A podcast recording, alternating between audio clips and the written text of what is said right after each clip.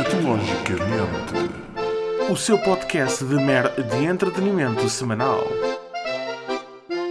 Pois é, chega uma altura na vida em que somos postos à prova e é nessa altura em que deixamos de ser rapazes e nos tornamos homens. E esta transformação dá-se assim que atravessamos a porta de entrada do IKEA. Sim, eu chamo-lhe IKEA. Se quiserem, chamem-lhe IKEA ou IKEA ou Rego Esparta. Seja qual for a intuação, todos sabemos que me estou a referir ao inferno dos carpinteiros e marceneiros de trazer por casa. A jornada começa logo à entrada. Retiramos as armas que vamos necessitar para sobreviver a tal demanda: um lápis e uma fita métrica. Ah, o orgulho e o peso da responsabilidade que um homem sente quando empunha o lápis, que é guardado provisoriamente atrás da orelha, como quem embainha a espada pronto para ir para o combate.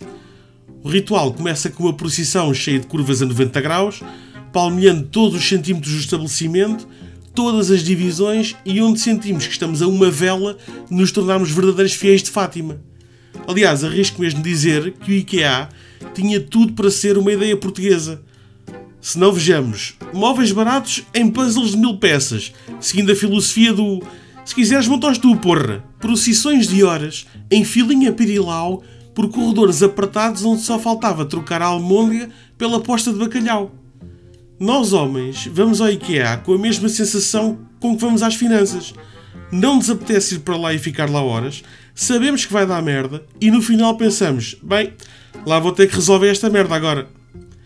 Quando chegamos a esta última fase, geralmente já estamos no parque de estacionamento em agendar uma forma de enfiar uma caixa que tem 40 kg e 3 metros de largura na bagageira do nosso Smart.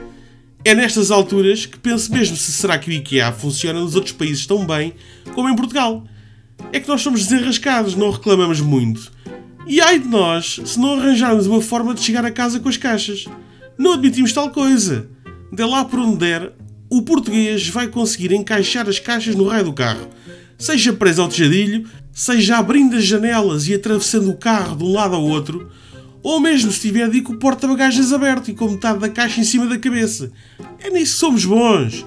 E é isso nos torna especiais. Claro que depois vem a parte que ninguém vê, que muitas das vezes é o maior desafio, que é tentar decifrar o manual de instruções que um dos nossos amáveis e queridos amigos suecos fizeram para tornar a montagem simples.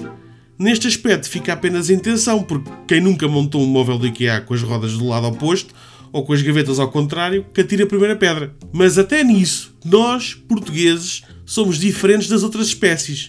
Mal abrimos o manual e vemos que a coisa está complicada de perceber, resolvemos o problema atirando o manual pelo ar para trás das costas e dizendo: Epá, isto nem é preciso instruções, a gente monta isto no instante, pá.